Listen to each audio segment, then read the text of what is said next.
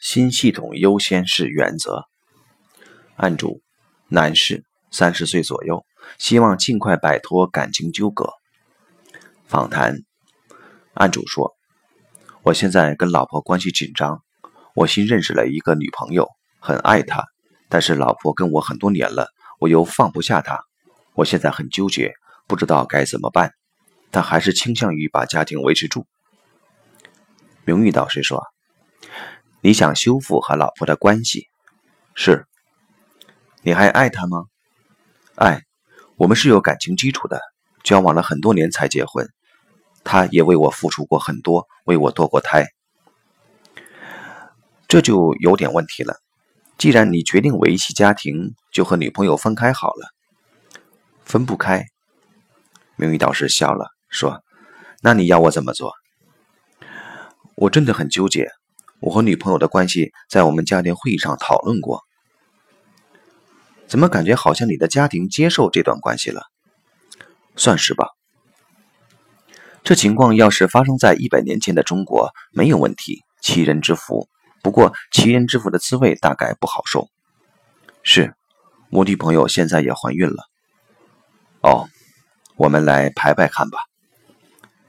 排列呈现，引入案主自己的代表。以及妻子和女朋友的代表，场面呈现出案主自己的代表和女朋友立刻站在一起，俨然一对伴侣。妻子在他们周围徘徊，不想离开案主自己的代表，却似乎也无法靠近。案主自己的代表的眼睛虽然看着妻子，但身体却坚定地站在女朋友身边。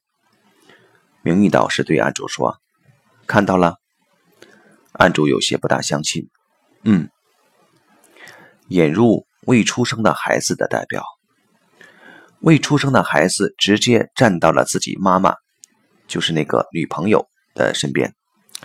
案主自己的代表女朋友和未出生的孩子紧紧地站在一起，组成了一个新的家庭。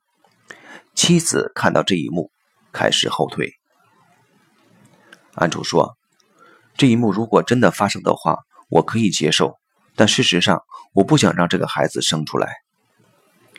名誉导师说：“哦，那我无话可说。排列先在这里终止。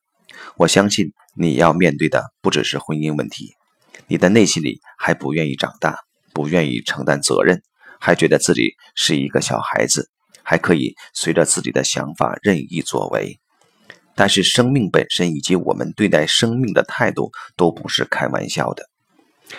我给你的建议是，做出决定也许必然要伤害一方，但是在目前的状况下，新的生命是最最重要的。系统洞见，家庭系统排列揭示的动力显示，如果一个人与家庭之外的异性纯粹的。